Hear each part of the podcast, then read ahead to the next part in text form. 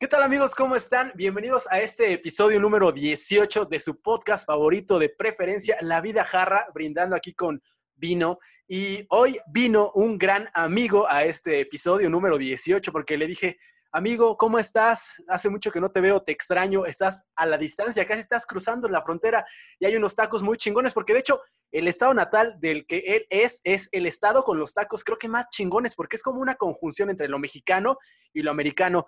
Él es un gran amigo, él es un literato, es estandopero, es finalista de la guerra de escuelas. Él es Alan López.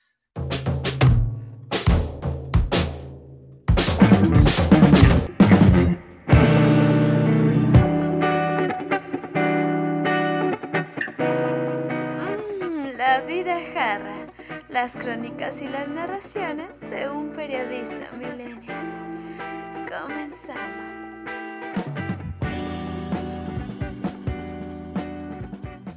¿Qué onda, Jefid? ¿Cómo estás? ¿Qué pedo?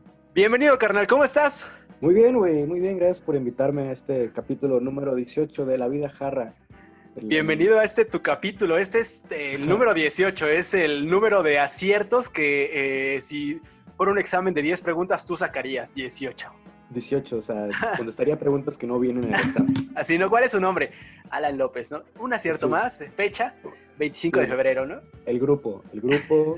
Y luego, si es año nuevo, escribí mal como la, la- la- el año. El año, ¿no? ¿Tú eras del enero. grupo A o B, güey? Desde Yo que- era A, yo era A siempre, porque. pues, A de Alan, ¿no? A. Pero yo era. Y los B nunca me agradaron, güey. Los B ¿No? siempre eran la competencia. Ok, entonces tú eres como de este lado A de la vida, de los, de los competidores del lado pues, del número uno, güey. Eres el número uno. Sí, la gente, los, los privilegiados, la gente ahí que. gente blanca.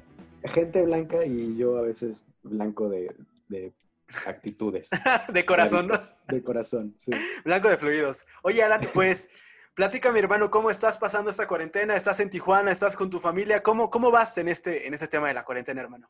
Bien, güey, bien. Es- es- a veces es como difícil mantenerte así como, oh, no, sé si como pro- productivo, suelen poner como esa palabra muy, mu- muy, utilizada en esta cuarentena de las más como que, se usan y así. Y es a veces como mantener el equilibrio entre estoy valiendo verga, pero yo sé que no, pero hago mis cosas y es como lo más complicado, pero igual.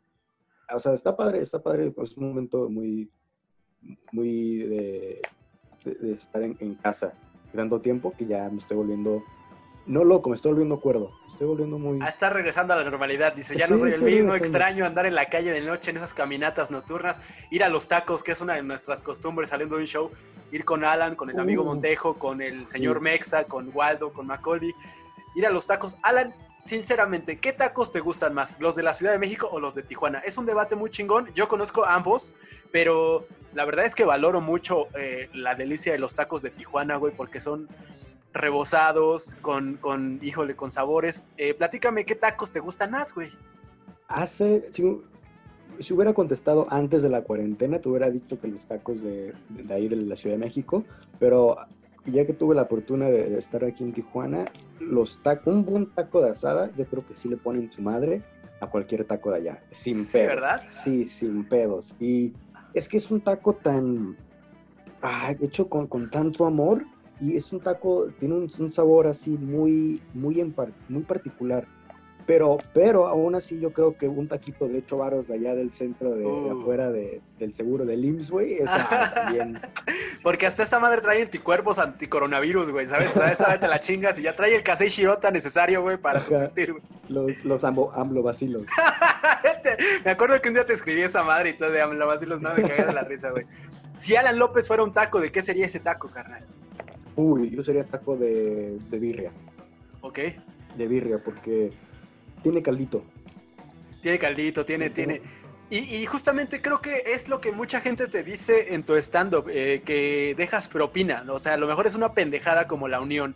Pero me voy a ir, eh, me voy a ir y, como diría Macario en su podcast, sígueme el viaje, güey. Eh, Siguen el viaje. Güey, tú, tú has hecho, o sea, llevas cuánto tiempo dedicado a la comedia, platícanos, pero también dejas algo, aportas, eh, como un maestro que hemos tenido en común eh, nos decía, tienes que decir algo, carnal, o si no, tú no eres nadie, ¿no? Pero cuéntame, ¿cómo, cómo, cómo estructuras tu stand-up a partir de que, bueno, la gente ahorita que a lo mejor no te conoce, Alan López es stand pero es un gran amigo, es un gran comediante, pero antes de esto estudió algo de literatura y sabe cómo, cómo llevar el camino por allá. O sea, cuentas como crónica o cuéntame cómo es que tú trabajas en este pedo.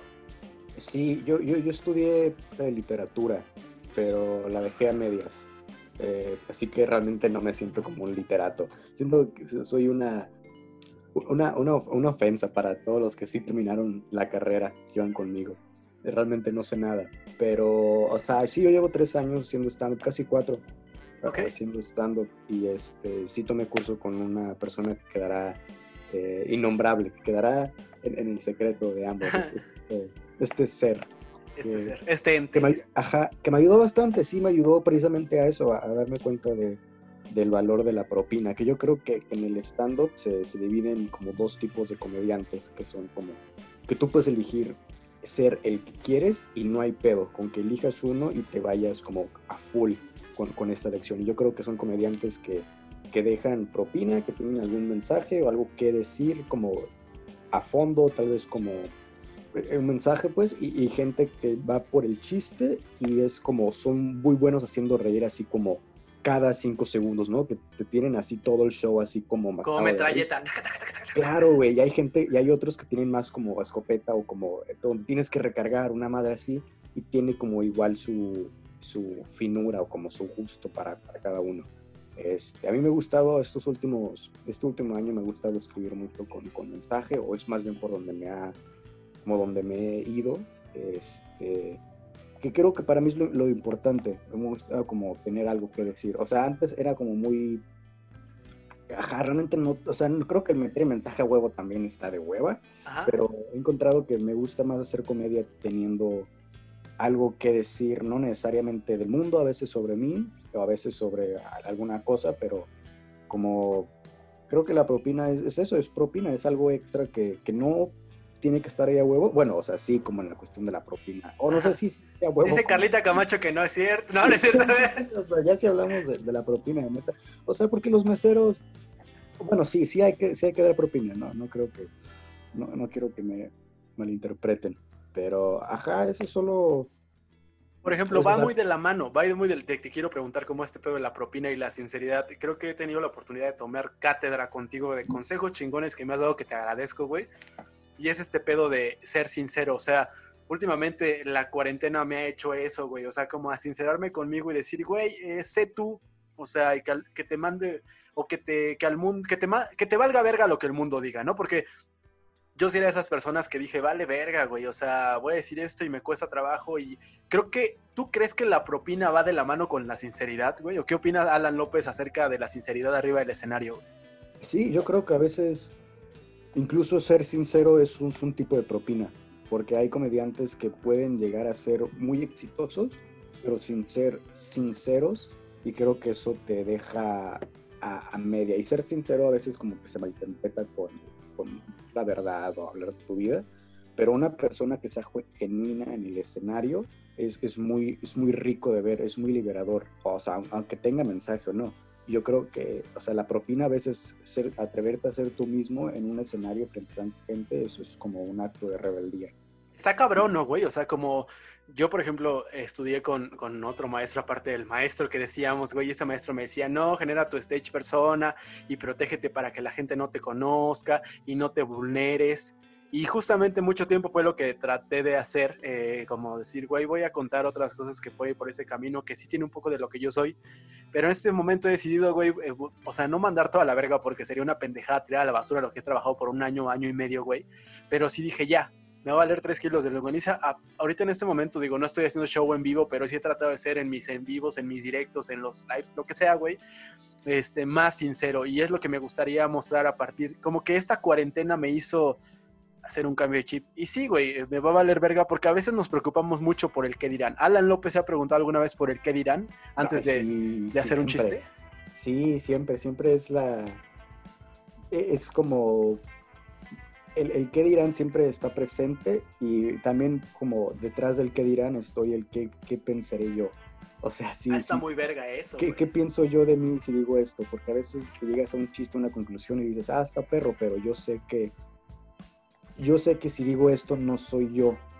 Que Ya. yo mismo me juzgo antes de decir algunas cosas. Como de prejuiciándote, ¿no? Sin querer. pensar, Justamente para decir, sabes que esto no va conmigo o esto no, no soy yo y no sé por qué quiero decir esto. Y a veces donde sí resulta ser de como te co- como te confirma, o sea, te, te reafirma sus posturas de a huevo. O sea, yo pienso esto y, y pienso que, que sí estoy siendo sincero al decirlo.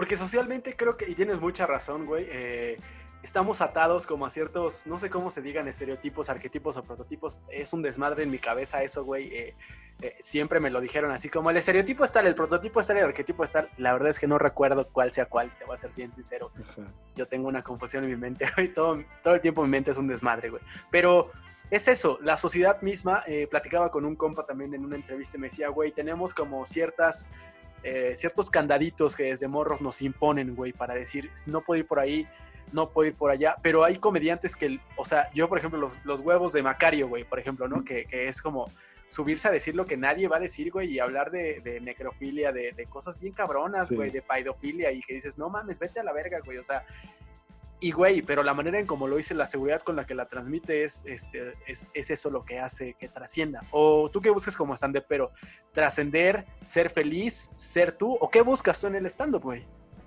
Uy, yo creo que creo que son todas. Yo creo, o sea, estoy buscando ahorita hacer como un, un producto con el que me sienta mu- muy a gusto. O sea, creo, quiero que escribir un material que sea muy que me haga que me haga como tener ganas de presumirlo, porque ha, ha habido momentos antes donde he tenido chistes y como que funcionan y así, pero me daría pena decirlos. O realmente no quiero que me vean hacer esos chistes. Sí, No sí, es porque cierto. sean como transgresores o algo así, pero sí, siento que... No eres tú. que- ajá, no soy yo y digo, verga, o sea, si un compa de la prepa viera eso, diría, ¿qué pedo, güey? ¿Por qué estás diciendo Sí, eso? tienes razón. Y me sentiría así como, verga, claro, o sea, yo, o sea, quiero hacer como material donde sea yo mismo y donde pueda sentirme a gusto diciéndolo donde sea y con quien sea, porque sé que es la persona que soy ahorita. Justamente me pasaba eh, hace unos días, güey, estaba un amigo, un amigo que yo estuve en los scouts, como te había contado alguna vez, güey, fui niño scout, por eso soy tan ñoño, güey, y la neta.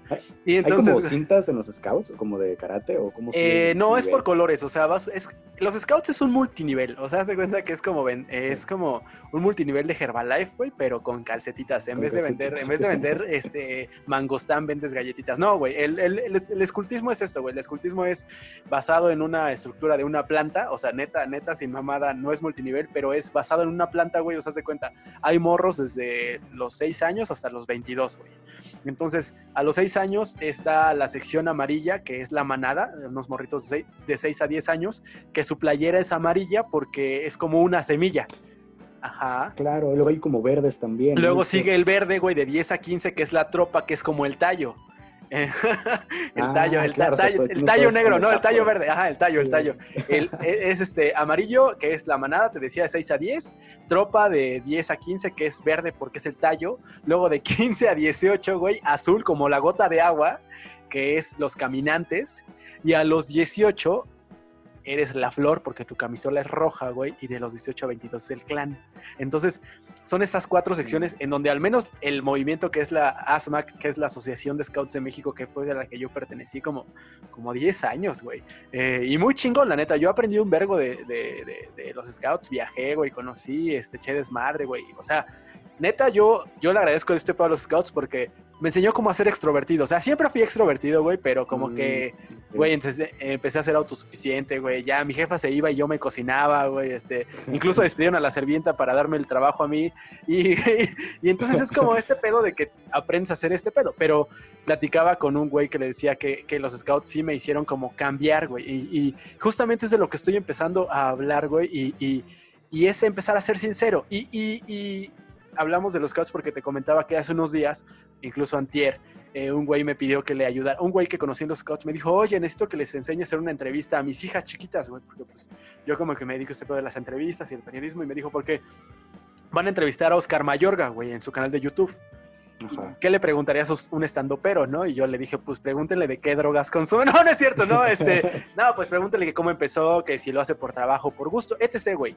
Y entonces las niñas me decían, güey, este, que les contara mi rutina. Me decían, ay, cuéntanos tu stand-up. Y la neta se me hizo chiquita, güey, porque dije, güey, o sea, como tú bien mencionas, no me sentía cómodo con estos chistes que al final de cuentas los chistes de stand-up, no sé tú qué opines y te cedo la palabra, están diseñados para adultos, güey. Pero también hay chistes que yo, por ejemplo, mi mamá, a lo mejor tú porque tu mami viven allá en Tijuana y no te pueden ver en Ciudad de México o te han visto en Tijuana o no lo sé, pero este cuando mi mamá va a ver mi stand-up y yo digo dos que tres mamadas que están como medias, ¡ay! y que a veces lo hago por hacer reír y no es realmente lo que pienso, güey, sí como que pongo en, en, en, duda la credibilidad de mi, de mi palabra y creo que la tendría que pulir más, güey. ¿Tú qué opinas de que tus chistes, o sea, por ejemplo, a veces no los puedo decir ante todos, güey, no tienen como el sello de calidad de Alan López, güey?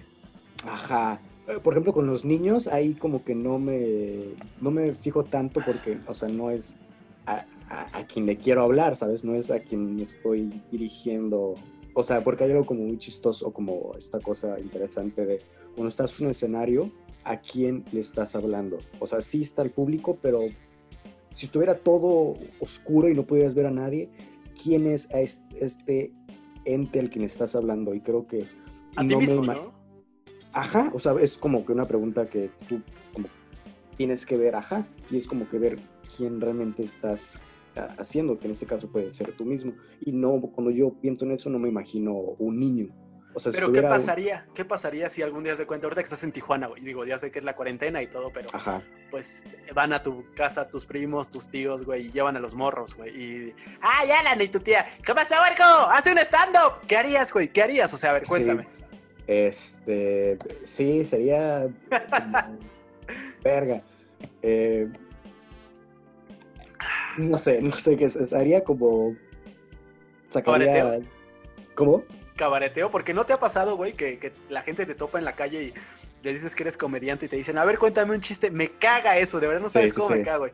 Porque aparte, o sea, a ver, hazme reír, a ver, a ver, y aparte no estás ni en timing, no está ni el escenario ni el lugar. Y, y me ha pasado eh, que, que me, me- yo sí soy, le quiero jugar a Don Vergas, güey. Y si le he dicho, va, puto, y quiero hacer reír a la gente y la gente así como, "Mm, ¿y por eso te por- pagan? O sea, no mames, güey. Porque sin el escenario, sin el micrófono y eso, no tienes como. te sientes desnudo o tienes, no tienes armas, tus armas convencionales. Exacto, Es- la noche, güey, las luces, el escenario. Porque hasta incluso, por ejemplo, en el comedy o en el Wokito o en el 139, que el Beer Hall, güey, todos los, todo- o sea, el Foro Shakespeare, los que sean lugares bonitos eh, para hacer stand-up, ya como establecidos bien, no sé si sientes que hay como un nivel arriba, güey. O sea, con que tengas una poquita tarimita, ya Sí. por tener, perdón, ya por tener tú el micrófono, güey, ya tienes el poder. O sea, como tú dices, le estamos dando el poder a gente equivocada y te cito porque así lo dices tú en tu comedia, que está muy chingona esa, esa premisa, güey, y es tuya y aparte tenemos un escenario que nos distingue y que estamos más arriba. Entonces, no tener ese todo ese poder, güey, como que, ay, Sí, entonces sí, o sea, lo que decías, lo que me preguntabas de, este sello, como, o sea, cómo como abarcar la mayor cantidad de gente posible sabiendo que no puedes agarrar a todos porque a alguien no le va a gustar lo que haces. Yo creo que es, al menos en mi caso, siempre vuelvo a lo mismo de que si yo sé que para mí es, es, es honesto o, estoy siendo, estoy diciendo mi verdad, yo creo que eso es suficiente para si la gente no lo aprueba, yo sentirme cómodo diciendo, ah, va, claro, porque cuando vas a una fiesta a alguien le vas a caer mal. O, o por pura probabilidad, alguien va a no gustarle. Y eso es como la manera en que, no sé, yo me protejo de decir, ah, claro, soy un pendejo, pero voy a ser un pendejo en algún lugar y qué bueno que fue aquí, porque sé que no lo soy siempre. pero es como eso, ¿no? O sea, es respetable tu postura, güey, porque es como tu forma de ser. O sea, yo sí me considero como una persona de que, la neta, o sea, no te voy a negar, güey, eh, que sí busco como ser así como friendly, tener amigos. Incluso yo me acerqué a hablarte a ti, güey, porque tú te estabas comiendo una chokis y me estabas ignorando, ¿no? Y estabas cambiando, no sé, ¿qué estabas haciendo con un señor de una tienda? No recuerdo, güey. no. No, es cierto, güey. Ah, estabas comprando un queso, Villita. y carnal, entonces, tú eres como esas personas de, güey, yo soy yo, o sea, yo no te busco como hablar, yo estoy en mi pedo, estoy en mi mood, estoy en mi trip, este, y chido si somos amigos y echamos desmadre, o sea, incluso te he visto, ya me voy, güey, chido, y yo sí soy como, ay, güey, ya me voy a retirar, o sea, como que Sí. eres una persona que busque aceptación, güey, a diferencia de muchos que tristemente, por nuestros pedos complejos o quisiéramos mandar a la verga eso, güey, sí buscamos como caerle bien a la demás gente, pero esa sinceridad te ha logrado o te ha llevado a trascender más, ¿no? Ajá, o sea, creo, sí quiero la, la- la aprobación, solo que no la busco. O sea, no hago nada para, para buscarla. O sea, sí, o sea, yo también. O sea, que llegue a ti. Ajá, o sea, yo la espero y ya, o sea, es como, como al menos como me, mecanismo de defensa o así. Pero es que hay muchas ocasiones donde la neta no quiero despedirme de nadie y me voy y ya. O sea, realmente no. Es, es como Sí, sí, raro ese pedo, pero sí, yo creo que tiene sus como cosas ahí que. O sea, sus pros y sus contras, por, por- por ponerlo así. Pero. Pero eres No feliz, ¿no? Ajá, o sea, O sí. sea, llegas a tu No, o casa, sea- güey. No, no soy feliz. La verdad es que ahorita estaba con... A ver, enséñame tus brazos, Alan. No, no es cierto, güey. Oye, güey, eh, platicaba justamente así como de un tema como chingón, filosófico, profundo, como contigo, güey, con Wiki Wiki, güey. Y le decía a este güey que, me decía más bien él de que todos nosotros, güey, eh, en un momento de nuestra vida eh, fuimos rechazados. Yo, yo, la neta, yo sí fui buleado, güey, y como que me volví un tiempo el bully, güey, porque me buleaban y me y buleaba para no ser buleado. Yo, yo al menos en mi Huevo. postura, güey, y me protegía así como que me chingaban a mí, pero yo chingaba a otros más pendejos que no eran pendejos, que más bien el pendejo era yo, güey. Eso es lo que yo Ajá. pienso en este momento, porque siempre quedas como el imbécil, el idiota y la mamada, güey. Ya hasta que crecí y el básquetbol me salvó la vida, güey, porque estaba jugando básquetbol, pero regreso al punto de lo que Wiki Wiki, igual que tú me comentabas. Nosotros como comediantes o como gente que quiere estar en el escenario, güey, y hacer reír, creo que sí buscamos la aceptación. O sea, yo al menos sí, güey, fue como antes era Godín, antes de ser estando pero trabajaba en, en TV Azteca y luego en otra televisora, güey, y era un pinche editor y un productor y la mamada así, pero siempre era como, ay, en mi trabajo no me dejaban subirme al escenario para hacer las cápsulas, porque, pues casi que digas guapo, guapo, pues no soy, güey, ¿no? Entonces, güey, mira, hasta mi yo interno está diciendo sí, que sí, güey. Sí, es cierto. No, güey. Y entonces hace cuenta que este, me decían, no, no, tú no, tú no, contrata. Y me buscaban, me mandaban a buscar actores guapos, güey. Bien pendejos, güey, ¿no? Pero, pero que supieran decir las cosas. Y yo dije, güey, ya basta. Quiero buscar un espacio, un lugar en donde les valga verga, este, cómo me vea. Gracias, Carlos Vallarta, por abrirnos esas puertas a los feos. Y entonces, güey, dije, güey, aquí es el momento. Y en el stand-up como que he logrado encontrar ese, ese escaparate o ese escape que al final de cuentas sí estoy eh, buscando aceptación, güey. Sí, yo creo que yo le tengo profundo respeto a cualquier persona que, que se atreva, que, que- pueda esperar seis horas para subirse a un escenario a valer verga cinco minutos. Creo que, o sea, si haces eso, obviamente estás roto por dentro, o sea, no es posible que lo hagas por amor. O sea, y, viene de un, un amor o como una eh, búsqueda tan, o sea, de- desesperación de verga, o sea, neta en la vida, en, en la, en la vida no me pela, ni necesito ir y que la gente, tengo, es ponerte en- tan vulnerable y tan en riesgo sí, que debes estar roto para poder soportar. Es como una autoflagelación, ¿no? Es como, como seguir con tu novia tóxica que te ha engañado con 20 cabrones, güey. Y Sí. tú la sigues amando, güey, porque pues, te la mamaba bien rico, ¿no? O sea, es como.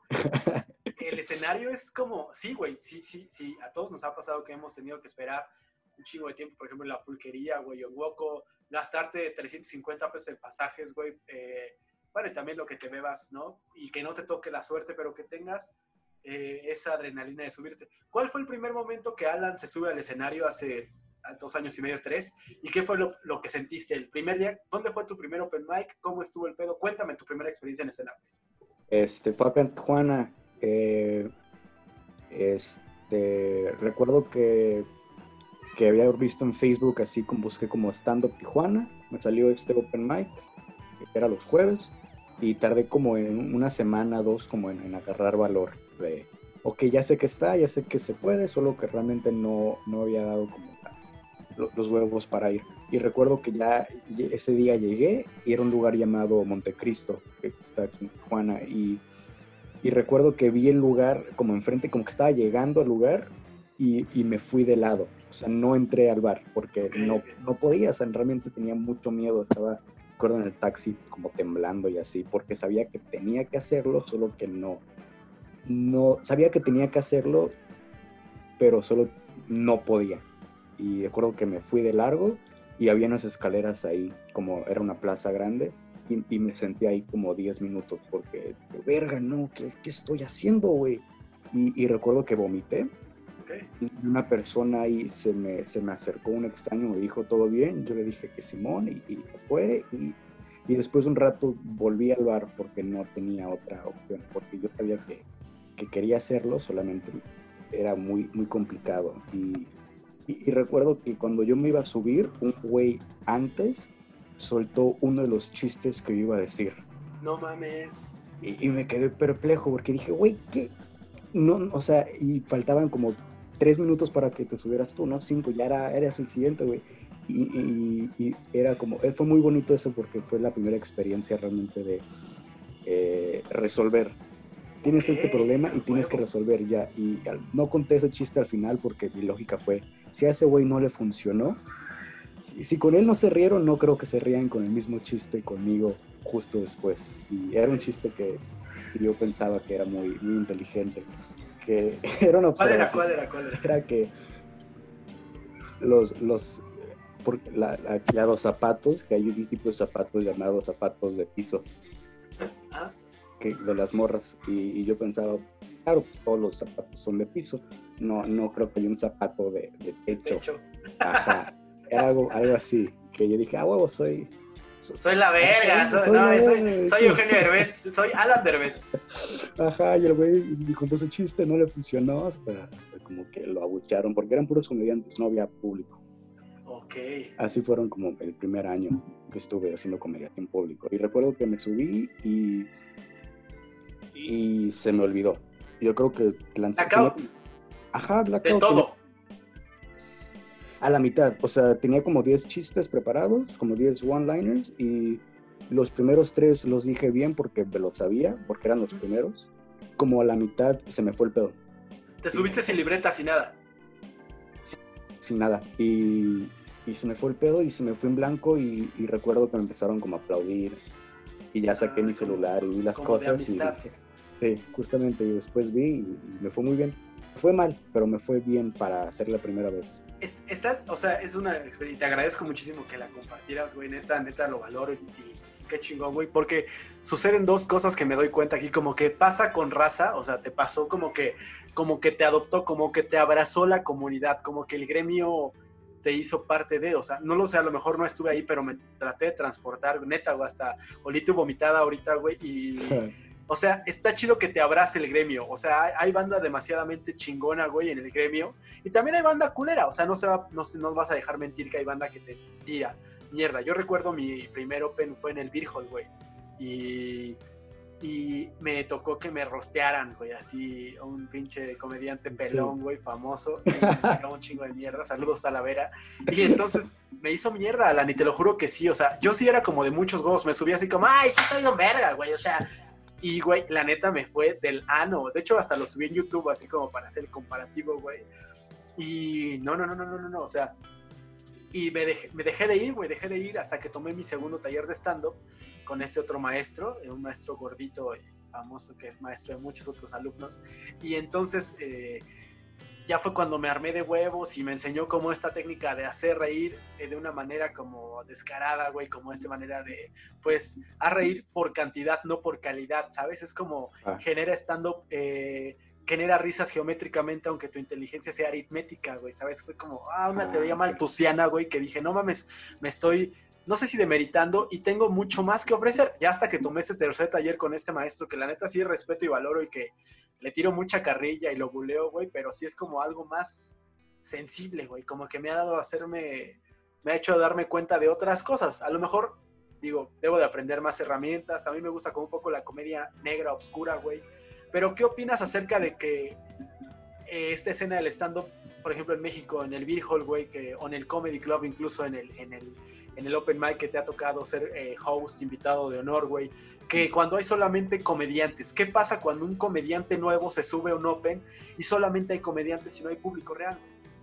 Ay, es, es muy complicado, es, es, es, es, horrible. yo creo que hay, hay pocos lugares a los que he ido donde ha sido el caso donde hay puros comediantes. Generalmente cuando es un lugar hecho por comediantes, creo que no hay pedo, porque, o comediantes que van empezando, porque buscan el espacio y, todos como en, conjunto están como unidos, o es como una, su, acto de, presencia, donde creo que es como en un bar donde ya está formado, llámese cualquiera que ya tenga reputación y así, creo que sí es más complicado estar con puros comediantes porque hay, como que te exigen, pero he encontrado que en, lugares pequeños hechos por comediantes hay mucho más... Eh, como empatía, ¿no? Como abrazo. Ajá, empatía, porque todos estamos valiendo verga, todos sabemos que no hay público, todos sabemos que nadie llegó, mientras que en un bar donde popular o lo que sea, donde no hay, o respetables, por ponerle alguno, sí tienes la vara más alta por, por la misma gente. Están las figuras, ¿no? Sí. Porque, por ejemplo, ¿te acuerdas el Open Mic donde solamente había, creo que estaba la señora con sus hijos, el día que hosteaste en el, en el Open Mic chiquito, en el Waka Waka, que estaba la señora que su hija le había llevado y que su hijo y que eran los únicos públicos, pero había como, o sea, de nuestra generación éramos tú, Waldo, Mexa, Montejo. Éramos como 14 comediantes, éramos 20, ajá. Y había 10 comediantes, ajá, o sea, nosotros cinco, tú que eras el host, yo que estaba produciendo, güey, y 10 comediantes nuevos, de los de así saliditos de taller, güey, que realmente son como un tipo público porque ellos eh, se ríen, o sea, no están maleados, no son culeros, güey, o sea, bien mencionas que buscan como este pedo, no sé si sea por aceptación, por amistad, por aprendizaje, que es lo que yo me gustaría creer, ellos están como como en un, como friendly, güey, o sea, es como, güey, estamos puros comediantes y recuerdo que cabareteabas con un güey que también era de Tijuana o no sé de dónde, güey, que le estabas tirando Monterrey, de Monterrey, güey, tirándole carrilla y el güey platicando y luego yo diciendo mis mamadas y el pinche Mex haciendo sus, o sea, todos, este, parecía el calabozo, haz de cuenta, güey. O sea, estábamos como en ese mood de, parecía un programa de televisión donde la gente puede intervenir. Era como un talk show, güey, ¿sabes? Y tú eras como Laura era América. Como caso cerrado. Ah, era caso cerrado, güey. Y Mexa era el guardaespaldas, ¿no? Así, Y entonces, güey, fue como muy chingón, güey, porque no, no me sentía aplastado. O sea, yo, yo hasta te dije al final, oye, carnal, perdón, que todavía no está llegando mucha gente. Y tú me dijiste, no, no, no, no te preocupes. No te preocupes, a mí págame. No, no es cierto, no me dijiste, no te preocupes. Me la pasé chingón, güey. O sea, incluso todavía echamos el karaoke, güey. sí. Y me ha pasado, por ejemplo, en lugares respetables que también son escenarios hermosos, güey. Pero en el, en el early open mic, por ejemplo, eh, que hay a veces puros comediantes y la producción y es así como, y sientes la presión, güey, ¿sabes? Es como, y es hermoso, es, también ese escenario a mí me encanta, o sea, evidentemente me gustaría en un futuro tener un show completo ahí, güey, que es un escenario chingón, que es, es una taberna donde han salido muchos comediantes, güey, y, güey, pero ese escenario que me impone, o sea, es un escenario que, ¿cuál es el escenario más imponente al que se ha enfrentado Alan López? El Woco, el Woco sí es el más cabrón. Y como eh, replanteando como lo, anterior, creo que no es tanto de lugar, o sea, porque el Woco sí es difícil, es junto eh, el Virgol y cualquier otro lugar, pero yo creo que eh, se trata de hacer el lugar ameno. Porque, sí, porque siento que en los, en los lugares, los opens, por ejemplo, donde no hay público, es como cuando estás en clase y no llega el profesor y alguien se pone y da la, la clase o se juntan o tratan de, de, llevar este pedo. Y creo que es como ese, esa anarquía que, que se tiene que volver amena, porque incluso eh, entiendo que hay comediantes que pueden estar empezando y que se suban a un lugar que, que a, en primera instancia podría verse como, como ameno, pero para ellos es como que verga, ¿no? O sea, ¿cómo voy a decir esto frente a ellos? Cuando, o sea, no sé, creo que se trata de, de hacerlo agradable para, para todos y y es eso, pero el Woco sí es un lugar muy, muy, me da miedo. Sí, a mí también, fíjate que yo, o sea, a lo mejor tú llevas más horas vuelo, eh, hablando de horas vuelos, la gente que no sabe como tal vez este pedo y que, o sea, que se está incorporando eh, al capítulo o que la gente que está empezando el stand-up o la gente que solamente ve el stand-up, las horas vuelo significan las horas que ha estado, que ha estado el comediante del que estamos hablando arriba del escenario. Creo que tú tienes mucho más horas vuelo por mucho que, que yo, güey. Y yo las veces que me he subido en el Woco, me he subido a los open mics y solamente un, un par de veces me ha ido chido, güey. Y las otras veces sí es como que, ay, es difícil porque es un escenario muy imponente, güey. O sea, creo que como tiene tanta energía, güey, porque todos se fogueaban ahí para Comedy Central antes, que era como te veían ahí para Comedy Central, era como, te estamos viendo para ver si la rifas, güey, y es un escenario muy chingón. También he tenido show ahí eh, de comedia emergente dos o tres veces, tres veces, güey, y es como chingón, güey. Pero sí es un escenario que me impone. Yo me imaginaba, Alan, que para ti y como tanto para mí, de los escenarios más imponentes también es el, el Boom, güey, porque eh, entra por el número de gente que le entran 500 eh, personas y es como, verga, güey, o sea, pararte frente a 500 personas, me siento como en, como en la mañanera, como si fuera Andrés Manuel, ¿no? O sea. Es lo que siente Andrés Manuel cada vez. O sea, creo que es tu único momento donde puedes sentirte como Andrés Manuel, antes de subirte al boom. este, sí, sí es imponente. Me he subido como a shows unas 7, 8 veces y, y siendo honesto, solamente una me ha ido bien bien como yo quiero, bien como con el con esta con el con el estatus bien de a huevo de yo sé que hice lo mejor y me rifé y las otras veces te juro que no no ha cuajado, que neta no no he llegado a la altura donde ahí está esta como barra y neta no alcanzas a llegar y sí es muy decepcionante frente a tanta gente y tener que regresar al escenario después a tus redes cuando sabes que no te fue bien. Eso está de la verga, güey. Eso está de la verga, güey. O sea, sí, me ha pasado como en muchos shows. O sea, yo creo que en muchos shows, muchos, güey, que, que te fue de la verga, que abriste. O sea, yo, por ejemplo, soy abridor todavía, güey. Y tú sabes que la neta, pues yo aprovecho el, el comedy para que me den chance de subirme, güey. Y le pregunto al comediante, por ejemplo, si tú eres el headliner, ¿traes abridor? Sí, ¿me puedo subir en la segunda? Sí. Y si hay bandita también que luego se quiere subir, güey, me marca y les doy viada a través del headliner, que es a quien le pregunto, güey. Eh, pero me ha tocado subirme a un show en donde así soy parte del cartel, güey. Y la cago y me toca dar mis redes y es así como que, o sea, ¿sabes? No quiero decir ni mi nombre, güey. Me, llamo, Eric Macaulay, muchas gracias. o esos shows donde estás en el cartel y tienes que dar tus redes, pero no puedes porque te está agarrando la patrulla por andar tomando ahí en la calle y así. O, esos, esos shows, sí, me ha pasado. O esos shows en donde el cabrón del productor te dice, oye, tienes que llevar a 10 personas, hijos de su puta madre. Yo estaba a punto de bajarme, ¿no? A mí me han rogado, güey. Saludos, Alan López. Saludos, Belinda. Saludos, Belinda. Oye, ¿qué te iba a decir? Este, Alan, otra cosa te iba a preguntar. Eh, ¿Y cómo, cómo haces ese, ese match, güey, entre vender lactobacilos? No, no es cierto. ¿Cómo haces ese match entre la literatura que, cierto punto, por ejemplo, yo, güey, yo no lo hago. Yo, yo te voy a decir, yo no he como conjuntado mis herramientas periodísticas que sé, güey, que sé entre comillas, porque creo que me la pasé de noche en muchas clases, güey. Y, en la comedia, o sea, he tomado talleres de comedia y de clown y mamadas así que no se ve todavía, güey, porque pues, en este proceso de crecimiento, o que sí se ve tal vez, pero eh, no logro hacer como ese match. Tú haces como ese match, güey, como entre lo que estudiaste o lo que... Yo siento que eres una persona que le gusta leer, güey. Tienes cara de ser un lector, güey. Eh, al menos del gráfico o de, la alarma, güey. Pero haces una conjunción, güey. No, sí, no, olvídalo, no dije, algo mal. Pero sigue tú. Eh, ah, ok, eh, perdón. ¿Haces, ¿Haces una conjunción entre la literatura y, y la comedia, Alan? Eh, ¿Usas herramientas? Sí, no, no sé si con la literatura, no, no creo. O sea, chances si hubiera quedado más en la carrera, hubiera tenido, porque estuvo un año nada más, si hubiera tenido como esta, tal vez noción de cómo hacer historias o tal vez narrativa o así, pero en lo que más cercano, lo que siento que sí aplico conocimientos, no sé si literarios o como, como lingüísticos así, yo sí soy como muy metódico con, con lo que escribo.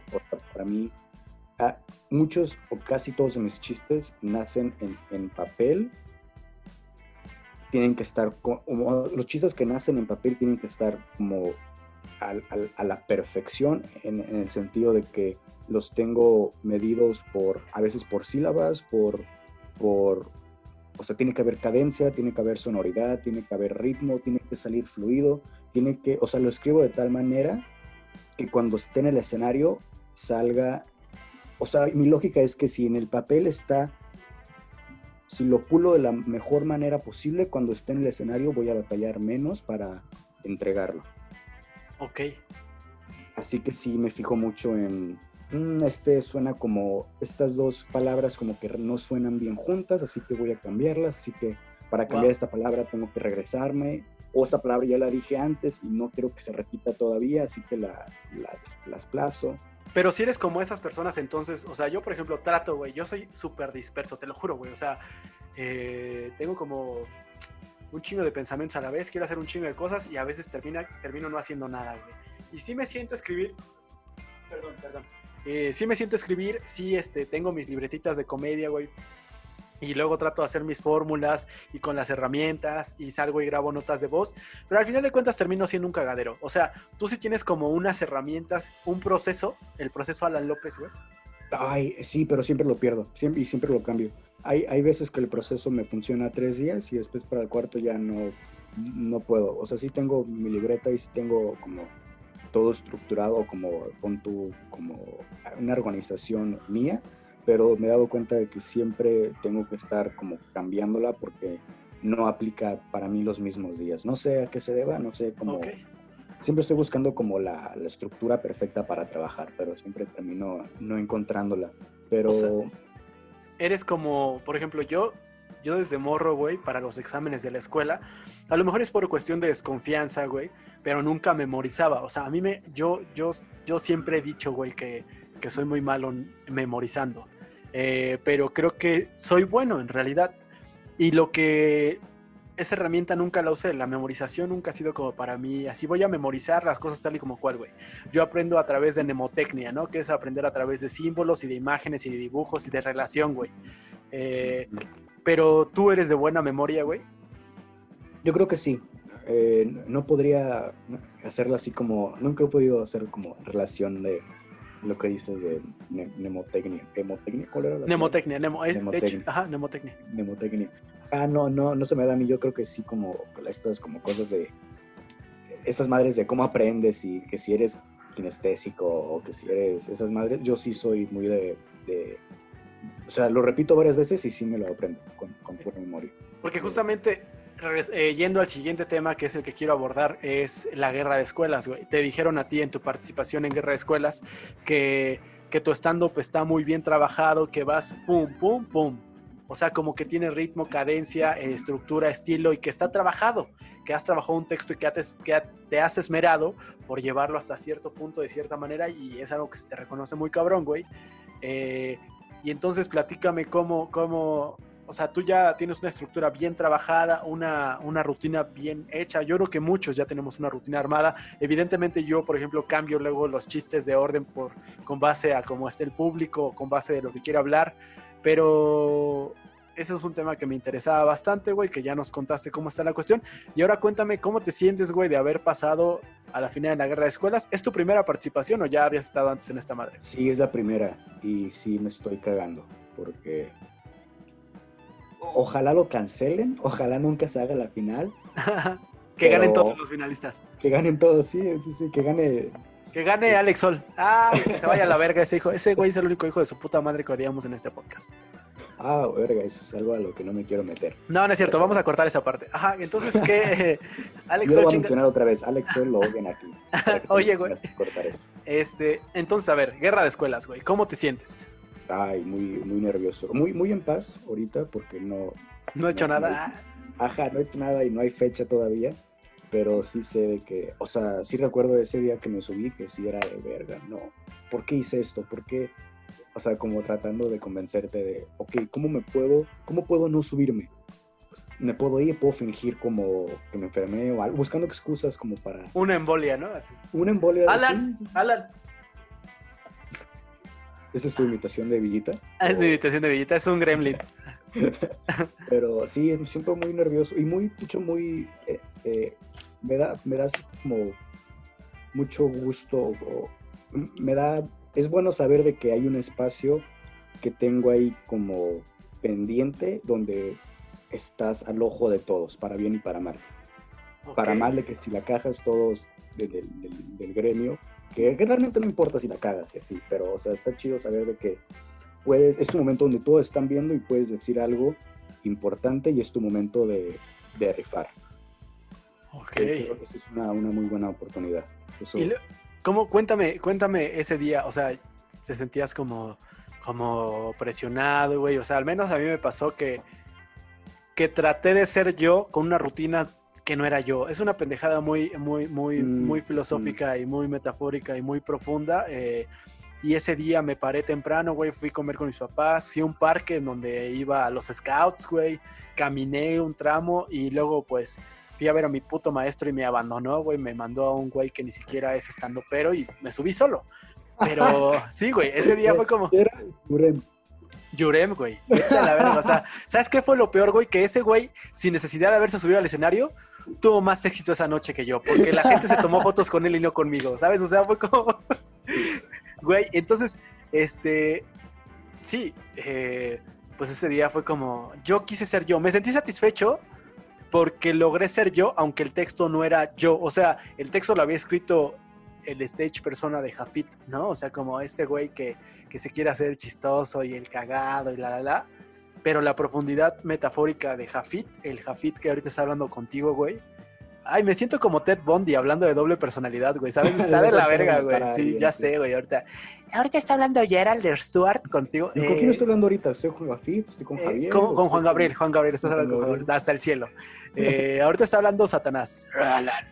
Tú no eres nadie. No, güey, entonces fue como este pedo de subirme y aparte pues me tocó después a mí de Richo Farri y me presentó el host de la noche porque a Richie me dijo en el, en el camerino, yo te voy a presentar, güey.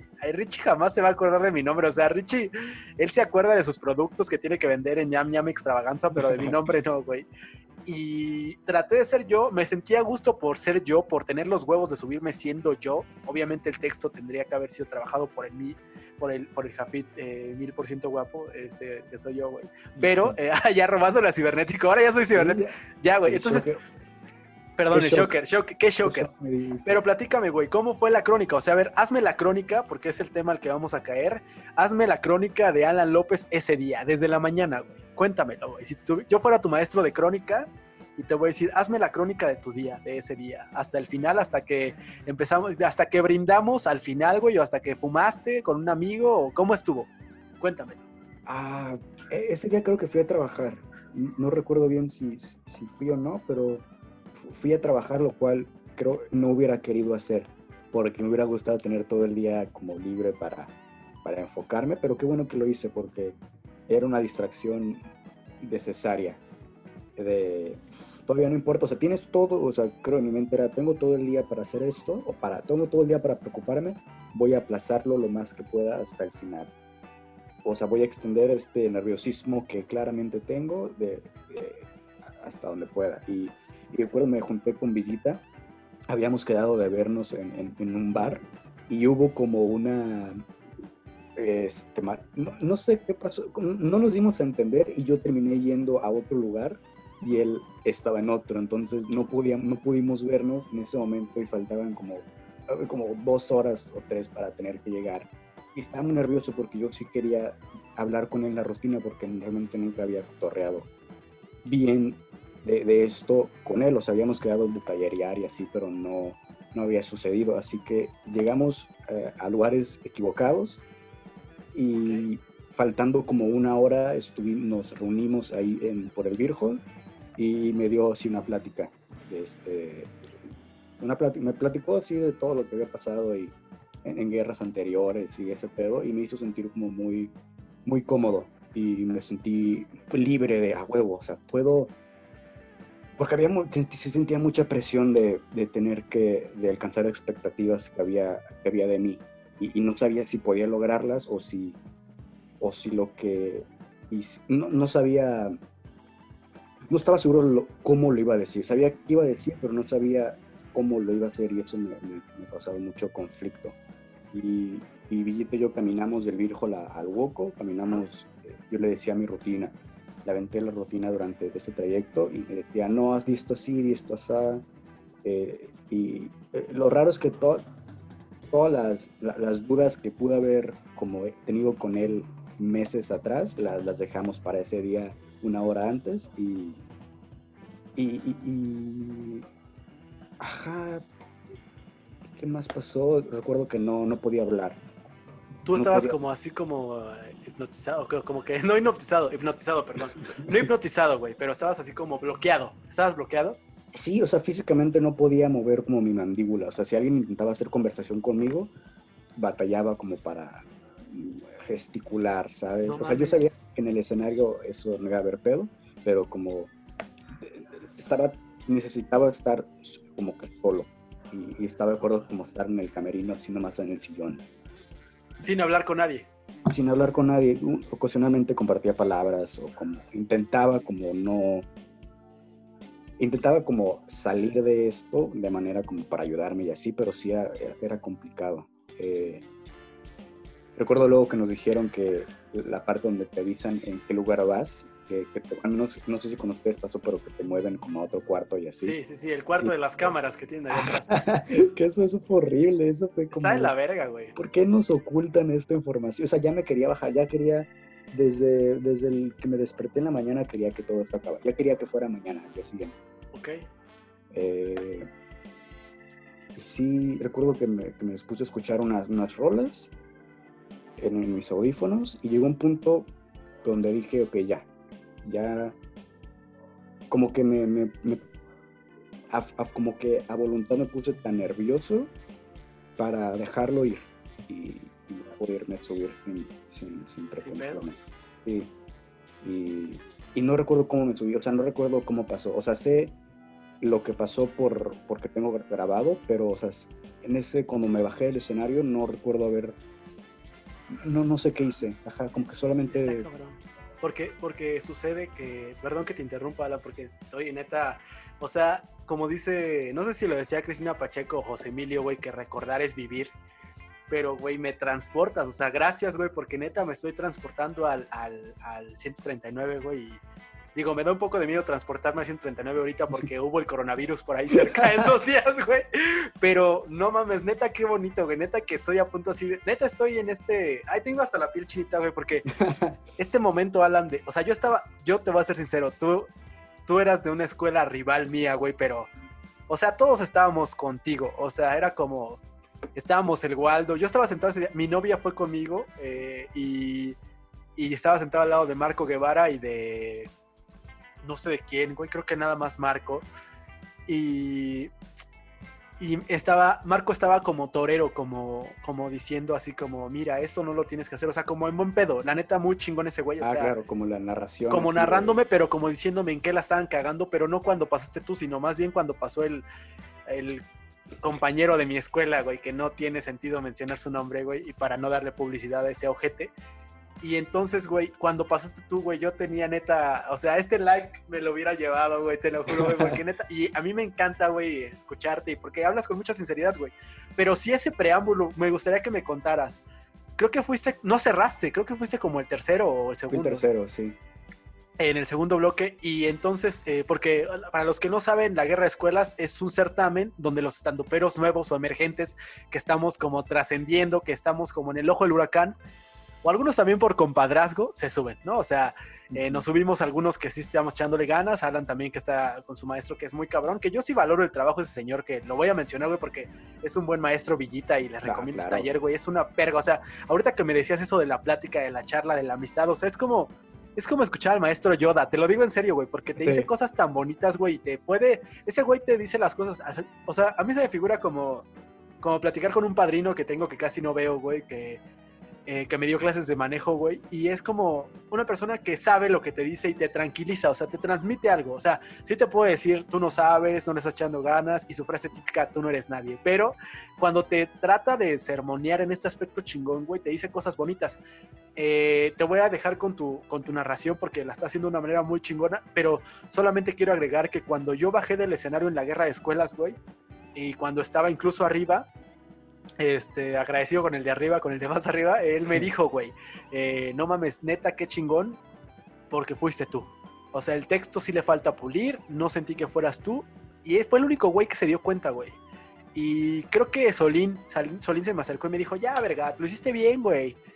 Eh, porque me ha tenido confianza Solín también para invitarme a sus shows, güey. Y entonces, y es de los pocos güeyes que me ha pagado, güey. O sea, neta, es esos güeyes que dices gracias, güey. Y Villita me dijo, güey, neta, qué chingón, has progresado mucho. Y Richie también me dijo, este, güey, qué chido, eres auténtico, órale, échale ganas, no pasa nada, güey. Y ya los otros güeyes no me acuerdo, güey, porque estaban como en su peda y en ese pedo muy poser wannabe, que yo no soy parte de este pedo del gremio del stand-up de X, pero entonces platícame qué siente Alan López en ese tras bambalinas, güey, en esa escalerita donde está el güey de la cámara ahí, güey, donde te van a subir y cuando tu maestro dice, con ustedes, Alan López, o sea, tuviste un blackout, güey, este, el palpitar, o sea, como de tu corazón, güey, cuál fue estando en el escenario esos 10 minutos, güey, te bajaste, platícame esa parte que falta que me cuentes, güey. Eh, eh, entonces Villita me presenta y como lo recuerdo fue como liberador. Ah, pero ya me quería subir, era como, huevo, ya, ya, súbanme, ya, lo que sea. no quiero seguir sufriendo. Eh, y, estaba, recuerdo que hablara muy, me sentía todavía muy, muy, muy tímido. O sea, yo creo que el momento, o sea, la primera risa fue el momento hasta que me sentí cómodo. Okay, Pero el trayecto de subir a, a la primera risa, todo este tramo de hola, soy Alan López, y que te aplaudan y que se paren de aplaudir y así, sí fue muy como liberador, pero e, el silencio que, que hay después de que te terminan de aplaudir, de presentar tu nombre, fue como a huevo, ya, ya puedo seguir con mi vida, ya puedo avanzar y esto es lo que he estado esperando. Eh, Ajá, no recuerdo mucho de, lo que pasó. Eh, sí estaba con modo automático, sí estaba en modo de, ok, piensa acá, piensa acá, como que fuera emociones, en el sentido de... O sea, estaba robotizado, ya estaba trabajado, ya era como, voy a hacer esto, pum, pum, pum, subo bajo, izquierda, derecha, saco las galletas o qué pedo. Sí, sí, sí, lo tenía muy, o sea, yo, yo sabía que iba a hacer. Fue lo que te decía de que tengo que estar preparado muy en el texto. Okay. O sea, yo tenía, ok, voy a en esta parte en particular tengo que ver acá, tengo que hacer esto, tengo que bajarme. Sí lo tenía muy pensado todo. Y el momento en que me subí sí fue de, ok, como para estar, o sea, tener todo eso preparado para estar alerta a todo lo demás. Creo que fue mi, lógica. Eh, ajá, no, no, sé qué pasó como en medio. Y, recuerdo que me bajé y me sentía muy mal, güey. Me sentía así como de, oh, no me siento contento. O sea, no me siento, o me siento más bien cansado. Es que fue la energía, ¿no, carnal? ¿No crees que fue como ese, como ese, como la adrenalina, ¿no? No pasa que, después de que, por ejemplo, la persona que choca, güey, ¿no? O sea, tiene un choque, eh, un choque de automóvil y te baja así, ah, ah, ah, y un tiempo después, güey, ¡fum! Verga, bajón, o sea, pero te sentías como triste o bajoneado porque no lo habías hecho bien, o qué sentías tú, güey? yo sentía, yo sentí que no lo hice bien. De hecho, yo sentí que, verga, yo sé cómo este material debería estar pegando y sé que en este contexto podría pegar así porque toda la situación o como que todo este momento está diseñado para que tú puedas hacer reír sin pedos, tanto el lugar como la gente y todos están prestando atención y te está yendo bien en lo que cabe. Pero sí me sentí en ese momento muy nervioso porque dije, ay, verga, esto no, no está llegando lo que quiero. O sea, no me cómodo porque dije, verga, no, no, no.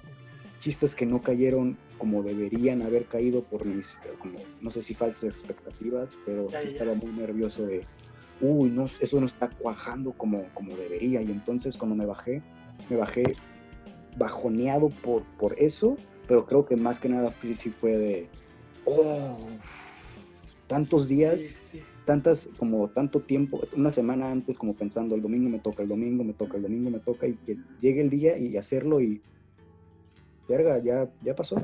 Ahora, te pregunto dos cosas que, que, ahorita que me estabas contando me quedan como en duda. Me comentas que tallereaste con Edgar eh, ratito antes, una hora y media, y que él te hizo observaciones chingonas, que evidentemente lo que tu maestro te dice en la mayoría de los casos es para mejorar. O sea, al final de cuentas el maestro tiene su, su, su estilo y te lo transmite y la comedia pues como que medio la traes, pero se hereda, ¿no? O sea, por lo que aprendes y por lo que te enseña tu maestro, ¿no? O sea, por ejemplo, yo pues aprendí como cierta forma del acting y me gusta moverme, que todavía no lo desarrollo también y estoy en ese proceso que es por donde me gustaría hacer, güey, como voces y eh, ese pedo me gusta mucho a mí, la verdad, y interpretar y imitar y más así, eso me gusta a mí, güey. Y, pero dices que Villita y tú se pusieron a platicar eh, momentos antes y que te dijo que por dónde podías ir. Yo siento que a lo mejor lo que te pudo haber pasado es que tú tenías pensado una cosa y en ese momento quisiste cambiarla y como estabas robotizado a lo mejor no pudiste entregarte al todo, no lo sé. Yo creo que yo creo que lo que pasó es que estaba por ejemplo, con Villita sí me dio observaciones que yo le decía, no, eso no, eso no, yo sé que tiene que ser así. Y hay cosas tal vez eh, que, me, cosas que me dijo que dije, ah, claro, tiene que ser este, este ritmo, tiene que, tengo que decirlo así. Yo creo que lo que pasó en el escenario es que como que sobrevendí las cosas. Yo sentí como que me fui, como si es como calibrar y esto es así como hacerlo sin, sin, sin emoción y esto es con mucha emoción. Siento que me fui más arriba de lo que debería. Y por eso me sentí raro. Pero te sentiste raro a lo mejor, pero lo entregaste. Eh, sí te entiendo, sí te entiendo. Como que te sentiste sobreactuado, güey. Sí, sí, sí. Sobrado, como que no, no eras tú como que Alan López es, pues al final de cuentas es una es lo que yo veo, ¿eh? Alan López es una pluma muy fina, güey, es un güey como muchas observaciones con one-liners y a lo mejor hiciste un delivery diferente, güey, trataste como de demostrar otras cosas que a lo mejor no era como lo que habías trabajado siempre, pero que te funcionó. Al final de cuentas, pues el resultado a lo mejor la gente no lo sabe, pero Alan fue el que pasó a la siguiente ronda que han sido eh, ocho personas las que participamos, ocho por ocho. ¿Cuántos somos? ¿Qué? ¿Cuántos ocho por ocho? 64. Pero éramos por noche, éramos cuatro por noche, ¿no, güey? Éramos 32, éramos 32 alumnos. Eh, perdón, es que yo estudié periodismo y no matemáticas. Entonces, güey, este, éramos 32 alumnos y solamente pasaron 8 personas. Y Alan, en la noche que participó, fue el finalista. Entonces, eh, pues ahora la cuestión es, viene el, el, futuro. Digo, yo vivo como el ahora, güey. Como que estoy tratando de enfocarme en el ahora. Pero ¿cómo crees que sea para Alan López ese mañana, güey, en la final de la guerra de escuelas? Ah, muy bueno. Va a ser muy bueno. Va a ser bueno porque tiene que ser bueno. Y no me refiero a bueno con cuestión a resultados, sino ya, o sea, justo ya estoy pensando cómo voy a subir. O sea, ya yo estoy visualizando ese momento para, porque va a ser un buen show. Sé que va a ser un buen show y tiene, este, va a ser divertido.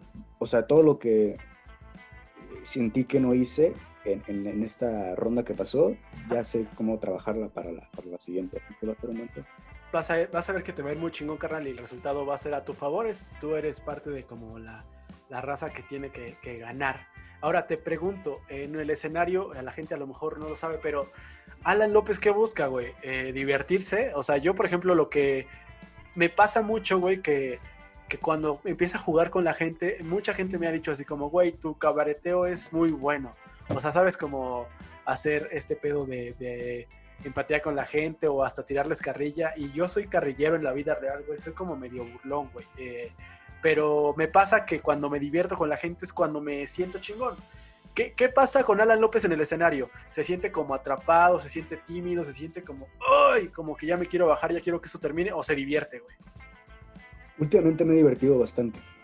Hubo un momento muy incómodo donde no encontraba la manera de divertirme y de ser yo mismo porque sentía que eh, como que algo faltaba y ahorita me he sentido muy cómodo en el escenario, al menos hace dos años que me subí la última vez. Ah, antes de la cuarentena te sentías chingón. ¿Cuál fue tu último show antes de la cuarentena? Yo fue, por ejemplo, un día antes, güey. Creo que fue el viernes o sábado. Tuve show con Javi Villalbazo y ese fue mi último show, güey. Que de por sí me fue de la verga. ¿Dónde fue? ¿Fue en el comedy? Eh, fue en el comedy, sí. Y, y, ya me habían dicho como había, iba a abrir otro show, güey. Me habían invitado a abrir otro show, güey, en el Woco. Y yo así como, ay. Pero bueno, mira, por algo pasan las cosas. Mi último show fue en el Boom. Fue en el Boom. 14 de marzo. El 14 de marzo. No recuerdo cómo me fue. Después de la guerra de escuelas, güey, yo como que me relajé. Dije así como, ay, ahorita tranquilo, ya, ya pasó la presión, que estaba muy presionado yo por la guerra. incluso organicé unos shows, güey, para que tú fuiste parte de esos lineups. Y este, y dije, ah, ya, güey. Y de hecho, me dejé de subir como una, una semana, o sea, fui a Opens, pero empecé a probar cosas nuevas. Y mi rutina, la rutina con la que participé, la dejé a un lado, güey. No fue como, ahorita tú descansa, chiquita. Y al día siguiente eh, me subí una semana y media después con el show de Javi Villalbazo, que la productora me invitó, que eh, fue Pam de Acosta, y ella me dijo, oye, ¿quieres estar? Sí. Estuvo Guerra y Chimislán. Guerra y Chimislán, que también son grandes amigos, este, que creo que Guerra pasó a la final también, güey. Eh, sí. y, y, no me acordaba de mi rutina, güey. Se me olvidó mi rutina, güey. ¿Te ha pasado que se te olvida tu rutina? ¿Qué haces cuando se te olvida tu rutina, güey? Antes me pasaba mucho, mucho, mucho, mucho y lo que hacía es que me empezaba a hablar.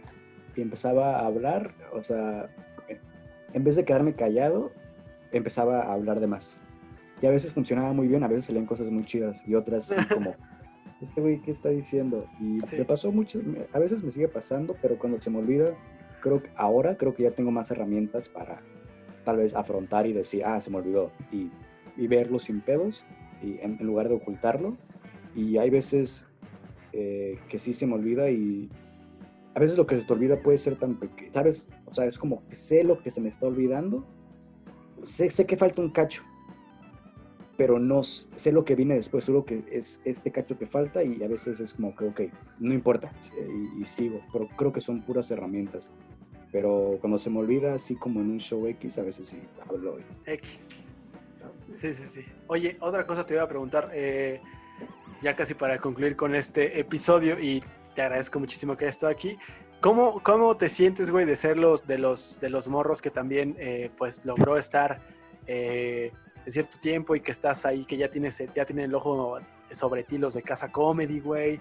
¿Qué se siente, güey? O sea, digo, ninguno de los dos hemos grabado Comedy Central y pues estamos en ese, en ese camino que esperemos en un futuro los dos hacerlo y va a ser algo muy chingón compartir contigo estas experiencias, güey, con los amigos, con todos los que están avanzando, Mexa, Montejo, Waldo, Macaulay, güey todos, todos los de nuestra generación, eh, que son los que ahorita recuerdo, Carla, Carla también, que Carla, bueno, es la niña, la niña prodigio, ¿no? Pero la niña de oro, le dice Waldo.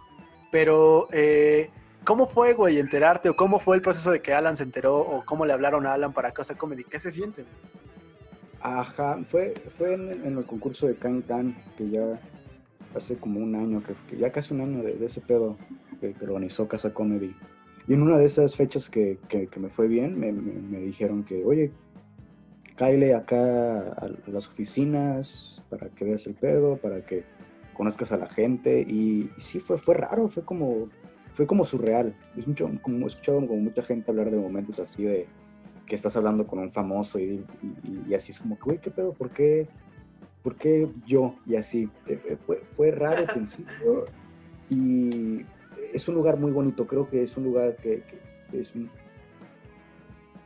me da como gusto saber que hay un lugar así de, para la comedia donde verdaderamente es por y para la comedia, hecho por comediantes. A mí se me figura como, yo nunca he ido a Casa Comedy, güey, pero se figura como, como un coworking creativo para escribir comedia. O sea, sabes, es como un lugar en donde te puedes sentar a escribir, güey. Digo, no conozco y, he visto a través de videos, güey, cómo es Casa Comedy. Eh, pero eh, está chingón, güey, la neta. O sea, vi que aparte estabas tú, Carlita Mexa, estaba Isa, ¿no? Estaban como en este mood de, de, progresión. Ahorita pues ya vimos que Isa está echándole los huevos también, igual que ustedes, igual que todos, güey. O sea, todos estamos en este, en este camino que yo no lo veo como una competencia, ¿sabes? O sea, está cabrón porque alguien me decía antes de la guerra de escuelas, qué cabrón que tengan una competencia cuando el stand-up ya de por sí es una competencia, pero yo creo que no es una competencia, o sea, porque al final de cuentas todos, güey, tenemos un estilo de comedia diferente, o sea, no es que todos seamos iguales, yo no, yo no tengo el, el delivery y el timing que Alan López, güey. Eh, yo no tengo el estilo de Mexa, ni el de Carla, ni Waldo. Yo tengo mis propias observaciones y mi propia forma de hacer reír. O sea, tal vez sí todos buscamos tener un show, pero, güey, qué chingón que entre más seamos, más gente tenga la posibilidad de subirse, güey. Sí, yo lo veo más, o sea, se siente como competencia, se siente muy así. Y es como, yo creo que es como un camino de, como de autoexploración. De, o sea, entre más te metas en este pedo, más vas a conocer de ti mismo y entre más conozcas de ti mismo, vas a ser mejor comediante, por tanto. Y se siente como competencia porque hay gente que, que pese y hay como jerarquías ahí marcadas. Eh, yo creo que es como ir a la escuela. En una escuela donde no, sabes si te vas a graduar, no sabes si te van a dar un título, pero estás, vas ahí todos los días durante dos años y tienes tus amigos y tu bolito, gente que está semestres arriba y, y puedes estar 10, 15 años sin graduarte. Y hay gente que al año se gradúa. Sí, hay gente que estaba en tu salón y que ya luego lo ves eh, haciendo el doctorado, ¿no, güey? O sea, es como decir, verga, güey. Tomando piedra. Ah, saludos, Macaulay. Entonces, güey, te iba a decir, no, no es cierto. Entonces te iba a decir, este, ¿te ha pasado? Por ejemplo, a mí sí me ha pasado. O sea, yo como de los que más cercanos tengo, güey, o sea, el pedo conmigo es que yo estoy como fijo en un lugar, ¿sabes? O sea, a mí me gustaría eh, luego sí andar como todos, como nómada, como nómada, güey, eh, yendo a los comedy y a todos los lugares. Y voy al Woco y la pulquería voy de vez en cuando también, que es un open muy chingón, pero sí es como seis horas, como bien comentabas, ¿no? Esperar. Y el Hall me gusta, pero ya cada vez hay más opens, güey. Y yo de entrada, pues por mi trabajo que tenía o que tengo eh, antes de la, de la pandemia, güey, es como este pedo de estar de fijo en un lugar. Pero sí te ha pasado que has visto amigos o has sido el amigo que le ha tocado despuntar, güey. ¿Y qué piensas al respecto de ver otros amigos como verga irse, güey? O sea, o gente que a lo mejor estimabas, eh, que estuvo en la comedia que tú pensabas que era muy bueno, pero deja de hacer comedia. ¿No te ha pasado? Sí. Uh, sí, incluso hay muchos amigos, creo que todos tenemos un amigo que pensamos, güey, tú, tú rifarías haciendo estando. Pero yo creo que a veces la, la comedia no, no es para todos. Cualquiera puede hacerla y cualquiera puede ser gracioso, pero, o sea, el stand-up en sí es tan brutal que, que a veces desgasta a muchos o como dices, verga, ¿no? ¿Para qué sigo viniendo aquí a valer verga? Eh, pero cuando alguien que despunta, o sea, es, es muy difícil ver tus sueños cumplirse en alguien más. Sí.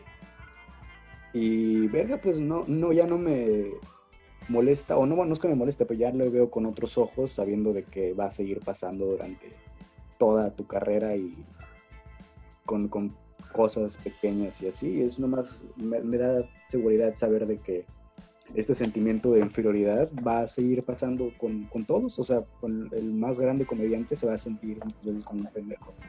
Sí, es cierto. ¿Y qué opinas acerca de, de que, o sea, ahora ya es, por ejemplo, ahorita en esta cuarentena, güey, eh, a lo mejor tú has estado como en este pedo, como me comentabas, con la familia, güey, en este pedo de aislamiento, has estado escribiendo o ya estás listo para regresar. O sea, yo lo que he estado haciendo, a mí me pasó, güey, yo he tenido momentos bajos, momentos grises, momentos de estar en la cama, momentos de llorar, momentos de, de gritar, momentos de ya métanse a su puta casa con mis vecinos que no se callan, güey, o los la gente en el parque que sale a correr cuando yo saco a pasear a mi perro, güey. Pero yo he aprovechado estas últimas dos semanas o tres de la cuarentena, güey, para como medio intentar hacer algo digital, güey, para engancharme y volver a tener, por ejemplo, esta conversación contigo o con la gente. Eh, ¿qué, es, ¿Qué está haciendo Alan López? ¿Has estado escribiendo, güey? Sí, sí, estoy escribiendo más stand-up. Hace, hasta hace poco pude finalmente escribir durante luego los primeros dos meses, neta, no, ni tenía ganas, ni, ni sabía cómo, o sea, era, era como ajeno todo esto del stand-up. Pero sí estoy trabajando en, en, en- en el stand-up, tengo ahí como un proyecto ahí personal que estoy armando. A huevo. Este, en redes no, no, he armado, no he armado mucho, no me he enfocado en, en- en crear contenido digital que ahorita podría ser bueno por, por todo esto de la cuarentena, pero estoy, estoy enfocado, estoy trabajando en otra madre que, que, que cuando acabe este pedo creo que va a jalar bien. A huevo. Y entonces estás como en este pedo de, de- de regresar y te vas a volver a venir a México, es lo que todos esperamos. Sí, es la, lo ideal. Estaría poca madre. Ya para cerrar con broche de oro con este capítulo, Alan, porque ya, ya, ya, ya se me cansó la salida. Ah, no es cierto. Este, así, ¿no? Ya los dos con. ¡Oh, que que! No, este. Yo te quería hablar de un tema que es eh, el ano de Villita. No, no es cierto, no. Te quería hablar acerca de la crónica, güey. ¿Tú Ah, huevo. eh, has escuchado hablar acerca de las crónicas, güey? ¿Qué es la crónica para ti? Cuéntanos, ¿qué opinas al respecto de la crónica? Ay, la crónica me causaba... Yo odiaba la crónica en mis clases de literatura. Más que nada por, por la maestra que tenía que como que intentaba así, era muy... La crónica es este, este texto muy... como trataba de, de hacerlo súper padre. Y me aburría mucho. Es que el problema con, con- con que yo estudié la carrera, pero no me gusta leer libros y así me da mucha hueva leer. Y, y la- las crónicas, me ponían, me ponían a escribir crónicas y siempre lo odiaba porque no, no quería hacerlo. Eh, hay, hay un libro que me gusta mucho, eh, Crónica de una muerte anunciada, Uf. de. García Márquez. Ese libro, oh, me- es, he visto como crónicas deportivas y crónicas, sé que hay como todo tipo de, de crónicas policíaca y así, pero Ajá. ese libro en particular de, de la crónica se me hace un, un, un ejemplo que hace como muy ameno eh, este, este, este género. Sí, yo, de la- yo, de, por ejemplo, respecto a la crónica, güey, dicho te comentaba, eh, también, ahorita que mencionabas a Gabriel García Márquez, hay crónica de un secuestro, güey, hay, hay una madre creo que se llama Crónica de un secuestro, y, y narra el, el secuestro de una persona, así como, como de manera vivencial, güey. A mí lo que me gusta de la crónica, digo, yo la verdad es que también era un pinche eh, como alumno como raro en la carrera, güey. Y no era así también como... Siempre he intentado como leer y, y ser bien clavado, pero no me puedo clavar porque no me concentro, güey. Pero sí soy como mucho de dejar propina en lo que escribo, güey.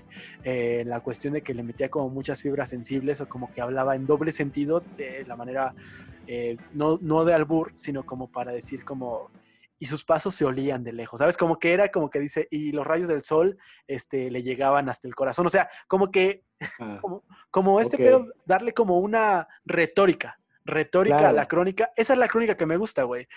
Y recuerdo como este pedo también mi maestra, que también la odiaba un poco, que se llamaba Kappelman, ¿no? No me acuerdo cómo se llamaba, güey. Este, y nos mandaba, yo iba ahí por la, yo iba a la escuela ahí por la iglesia de San Judas, güey, a una cuadra en el, por el Metro Hidalgo, y nos mandaba a hacer crónicas, güey, del día del San Judas Fest. Y bueno, pues ese día era el día de mi cumpleaños y yo andaba ahí haciendo una crónica el día de mi cumpleaños, güey. Entonces era como, parecía que era mi fiesta, güey. y Entonces le metía como esos datos y desde ahí como que se me ocurrió este pedo de hablar del San Judas Fest como mi fiesta y etc. Pero fíjate que es de los, cron- de los géneros periodísticos, que hay un chingo, güey, que más me gusta. A lo mejor tú, como eres más de one-liners, ya eh, juntando la comedia y la crónica, y la crónica y el periodismo o la comunicación, güey, este... ¿Te gustaría algún momento experimentar en la comedia de Alan López una comedia como cro- cronológica, como comedia narrativa, como comedia de anécdota o no lo has pensado? Claro. Sí, yo creo que mi problema con la crónica es que escribí cosas que yo quería escribir. Pero la crónica es un relato. Es un relato de brega, es, es- revivir cosas y creo que en la comedia, claro que se puede a- a- como adaptar este, esta crónica a, a- estando. Y sí, sí lo quiero hacer. eh, este. Y sí. Pero tengo. Solo tengo malos sentimientos encontrados con la crónica. Ok, porque te obligaban, ¿no? Es como cuando te obligan a tomar eh, Royal de morro, o sea, cuando tu mamá te decía, tómate este pedo y ya después lo puedes inhalar y no tienes pedos, ¿no, güey? O sea, es que, güey, entonces justamente te platicaba de que hay un chingo de crónicas que no nos damos cuenta que son crónicas. Por ejemplo, hay una canción muy famosa que es la canción de, de Simón. No sé si has escuchado la canción de Willy Colón, la de En la sala de un hospital a las 9.43 nació Simón. Es el verano del 93. El enfermo de la cama 3 por ser varón. Fue Claro. criado como los demás. La manera con severidad nunca opinó. Tan, tan, tan, tan, tan, tan. Y ese es- sé, Pero justamente sí, es una, es una crónica. Es una crónica, güey. O sea, es la historia de, de un señor que era estando pero y su hijo le salió gay y lo abandonó, ¿no? Y, y Ajá. entonces es como es. No, no, no sé si era estando pero. Quería decir un mal chiste, pero no quiero, no me, no me quiero meter con los hijos ajenos de los amigos comediantes porque luego se emputan. Pero, eh, pero, güey, o sea, este pedo de, de hacer una crónica es como algo muy chingón. También está la canción esta de Pedro Navaja, no sé si la has escuchado de, este, por la esquina del viejo barrio lo vi pasar. Con el tumbao que tienen los guapos. Mira, te la voy a... Ah, no, es que no la voy a poner porque tal vez... mira, Por es los muy derechos famoso de autor. por los derechos de autor, pero fíjate, me vale verga los derechos de autor. Ah, no es cierto, no, no, no, no, no, eh, pero sí es como eh, la canción de Pedro Navaja es una crónica que narra acerca de, de un hecho que está pasando. Mira, te la voy a leer. Fíjate, güey, como esta, las canciones que no nos damos cuenta son crónicas. Ahí te va. La canción de Pedro Navaja es una crónica y dice así. Por la esquina del viejo barrio lo vi pasar, con el tumbao que tienen los guapos al caminar, las manos siempre en los bolsillos de su gabán, para que no sepan en cuál de ellas lleva un puñal. Usa un sombrero de ala ancha de medio lado y zapatillas por si hay problemas salir volado. lentes oscuros para que no sepan qué está mirando, y un diente de oro que cuando ríe se ve brillando. Como a tres cuadras de aquella esquina, una mujer va recorriendo la acera entera por quinta vez. Y en un zaguán entra y se da un toque para olvidar que el día está flojo y no hay clientes para trabajar. Un carro pasa bien despacito por la avenida. No tiene marcas, pero todos saben que es policía. Pedro Navaja, las manos siempre dentro del gabán, mira y sonríe y el diente de oro vuelve a mirar. Mientras camina, pasa la vista de esquina a esquina. No se ve un alma, está desierta toda la avenida. Cuando de pronto una mujer sale del zaguán y Pedro Navaja aprieta el puño dentro del gabán. Mira para un lado, mira para el otro y no ve a nadie. Y a la carrera, pero sin ruido, cruza la calle. Y mientras tanto en la otra acera va esa mujer refunfuñando, pues no hizo pedos, no, pues no hizo pesos con qué comer. Mientras camina del viejo abrigo saca un revólver. Esa mujer iba a guardarlo en su cartera para que no estorbe. Un 38 Smith Wesson del especial que carga encima para que la libre de todo mal. Y Pedro Navaja, puñal en mano, le fue para encima. ¡Ah! El diente de oro iba alumbrando toda la avenida. Se le hizo muy fácil. Mientras reía el puñal hundía sin compasión, cuando de pronto sonó un disparo como un cañón. Güey, ponte a pensar, digo, eso es un extracto de la canción de Pedro Navajas, pero te está contando todo un suceso, güey. Desde que un güey bien guapo con su sombrero va caminando por una esquina y una morra que aparentemente, presuntamente es una prostituta, güey, se ven, se cruzan, pasa un carro de policía y Pedro Navaja la mata, güey. O sea, es una canción súper famosa, es una canción súper famosa que, no sé si la conocías, güey, es una canción de un güey que se llama Rubén Blades, que es una canción, eh, Rubén Blades y Willy Colón, es una canción que es una salsa. Pero, güey, ¿cómo nos está narrando un hecho y nos está dejando propina, güey? Nos está diciendo que traía un sombrero, que el diente de oro, que no había hecho dinero la señora. O sea, a lo mejor es a lo que se refieren los, los maestros de stand-up, no lo sé, lo dejo a tu consideración, como la propina, güey. Y ya, a lo mejor le falta, eh, lo que me decía Villita eh, era, a lo mejor tu chiste, o sea, tu tema es el asalto, ¿no? El tema es, eh, matan a un güey, no, el chiste de esta, de esta, de esta, de esta historia podría ser como, quiso matar a una morra y terminó muerto, güey, o sea... Sí es ahí como la comedia, güey, como lo mataron por pendejo, güey, pero en el Inter puedes ir metiendo microchistes, o sea, vas diciendo el texto, vas diciendo el texto, vas diciendo el texto y vas a llegar a la sorpresa que es, a lo mejor estás hablando como que le estás dando la vuelta que fueras a hablar otra cosa y chin, termina muerto. Y chin, le metes la mano a la, morra bailando salsa y la y viene la sorpresa y chin, lo apuñalan, ¿no? O sea, eh, pero entonces lo que muchos maestros, o al menos Villita dice, es que vayas metiendo, güey, chistes chiquitos, chiquitos, y vayas dejando huella, güey. Eso es como, como algo. No sé, tal vez quería mencionar este tema porque se me hizo interesante hablar contigo, güey, porque pues tienes cara de una persona que lee. Ya me dijiste que te vale verga leer, pero, pero bueno, mira, yo quiero... Ajá, no, me gusta leer libros. Eso, se me gusta leer mucho en internet y así, pero así... Anuncios, ¿no? Ajá, anuncios de la calle y se ven bellas. se compran colchones. Porque hasta eso pensamos mucho en crónica. O sea, cualquier historia que, relatemos de, la vez que eh, te perdiste en el supermercado, eso es una crónica. Eh, y no sé si en la crónica sea el pedo de. Uno sí lo estoy confundiendo con otro, con otra cosa de periodismo de qué, quién, cuándo, dónde. Este... Ah, ¿cuándo, dónde, por qué y para qué? No, no esa es la estructura de una nota periodística. O sea, al final de, de, todo, o sea, hay un chingo de géneros, güey. Pero la, según yo, la crónica se, se pregunta el cómo. O sea, la crónica es el cómo, cómo pasó.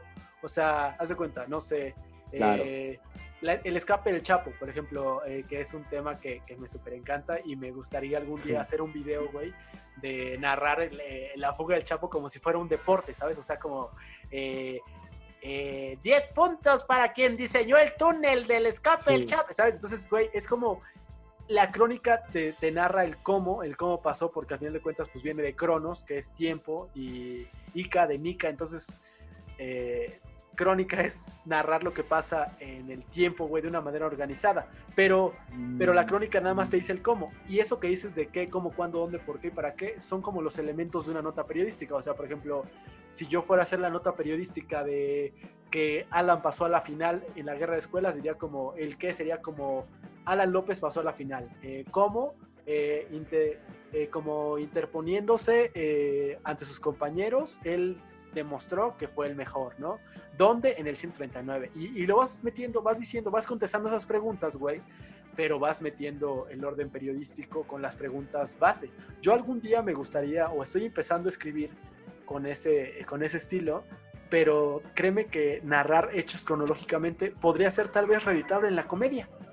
Sí, a mí me ha gustado mucho leer, eh, ahorita que, que, lo pienso, hay crónicas eh, de entrevista donde me he encontrado así con entrevistas eh, escritas donde antes de poner la, entrevista dicen, ah, este güey está sentado y se veía muy triste porque este pedo pasó y ahora está como como con su cara así constado y, y, nos cuenta de este pedo y cómo sale la, la, pregunta, ¿no? Y este pedo y como que intercalan este pedo de entrevista con, con todo un suceso que pudo haber pasado. Y como que le da carnita, ¿no, güey? Te dan ganas de, leer ese pedo. Sí, también me ha tocado, este, por ejemplo, creo que en Rolling Stone fue donde una vez vi una entrevista con, creo que con Axel Roses, güey, y era como, iban diciendo lo que bien mencionas, de lo que estaba pasando, cómo fue el back, cómo fue la cita, todo, güey. Ajá, y, contestaban las preguntas, pero, pero pues era como algo importante que, quería platicar contigo y, y, neta te agradezco mucho este este tiempo, esta hora, güey, estando tú tan lejos ahora en Tijuana y yo estando aquí en la Ciudad de México, eh, pues de verdad, muchas gracias, Alan, por haber estado y estar en este, tu, casa, el podcast La Vida Jarra. Ya sabes que aquí, tu casa siempre te espera. Ahora que regreses aquí, te espero, güey. Eh, el Comedy Club también. Bueno, quién sabe qué suceda, porque no sabemos qué va a pasar, güey. Eh, cuando regresemos, posiblemente y tentativamente en septiembre. En septiembre ya se me está informando ahorita en este momento. Sí, en septiembre se me está informando que, que regresamos a dar shows, güey. Pero no sé, no sé. Verga, ya haremos la crónica de, eso. Deberíamos de sentarnos a, platicar ahora que regreses a la... Algo que es agregar tus redes sociales. ¿Cómo concluirí, concluirías este episodio? ¿Cómo te la pasaste? Ah, um, redes sociales, como me puedo encontrar como Anal Pelos. Este, ¿Cómo me la pasé? Me la pasé muy, muy divertido. Fue una plática amena con, mi amigo Jafi, que, siempre es bonito platicar contigo, amigo. Muchas gracias, carnal. Últimos comentarios. Este, que chinga su madre Alex Sol. Que chinga su madre Alex Sol. Sí, Alex Sol, si nos está escuchando, que sé que eres un hater, este, pues que chingue su madre el América y Alex Sol. es un aborto de Dios. Gracias, carnal. Muchas gracias por esta entrevista. Gracias también al, hermosísimo público que se quedó en este capítulo de La Vida Jarra, el episodio número 18, que tuvimos el honor de tener con el señor Alan López. Esto fue todo. Nos vemos en el próximo episodio. Gracias. Bye, bye.